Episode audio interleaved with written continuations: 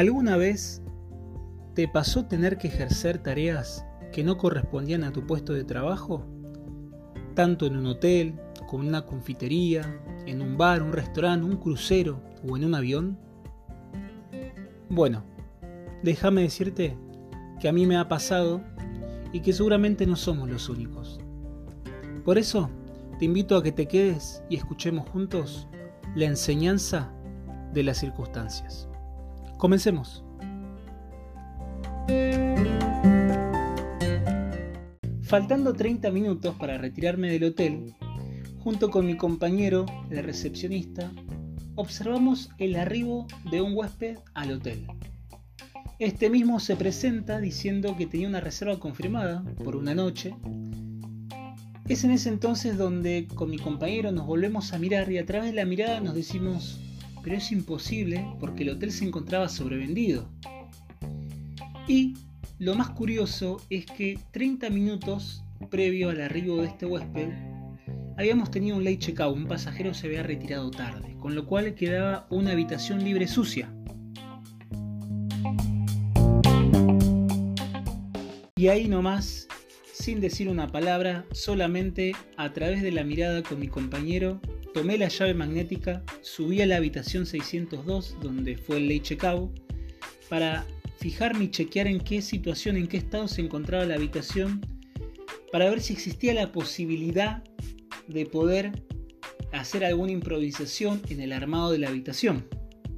Y acá fue donde comenzó mi odisea y mi gran miedo para cómo hacer una cama, cómo limpiar el baño, cómo cambiar los blancos, cómo colocar la decoración acorde a una habitación estándar.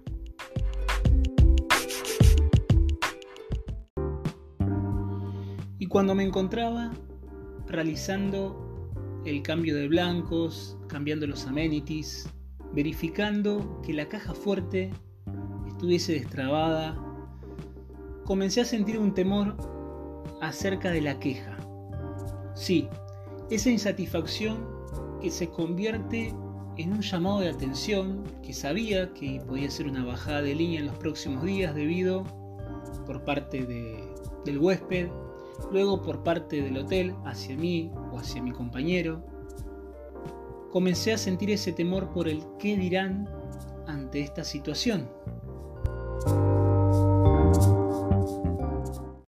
Sin embargo, al día siguiente tomé el turno ya pensando en ese llamado de atención, a lo que me sorprendí al hablar con mi jefe, con gerente, acerca de un comentario positivo por parte del estado de la limpieza y por parte de la decoración en la habitación, con lo cual me tomó por sorpresa porque mi pensamiento yo ya iba con esa idea de, bueno, me van a retar porque cómo pude haber hecho la cama de tal manera, cómo dejé, no sé, mal la cortina, cómo no coloqué los vasos donde corresponden arriba de la servilleta, cómo no chequeé el minibar que estuviese la Coca-Cola, la spray, el alfajor, el turrón, todo en su lugar, ¿no?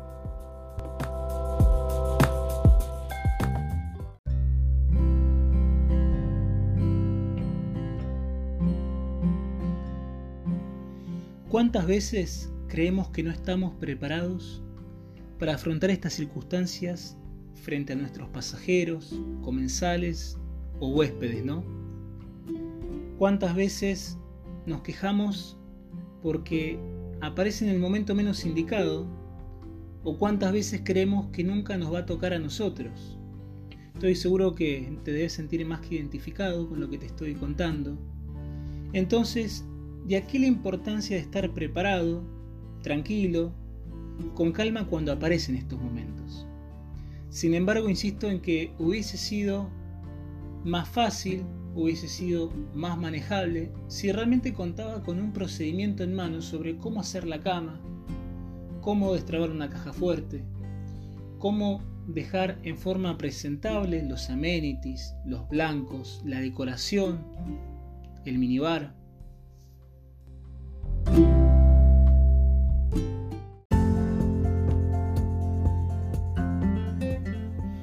¿Sabes qué? Es fácil decirlo, es difícil hacerlo, pero es muy grato excederse en el servicio. ¿Por qué? Porque hiciste algo que superó las expectativas de ese cliente, de ese huésped. Hiciste algo que superó la expectativa de tu supervisor, de tu gerente, del hotel, de la confitería, del bar, de la empresa.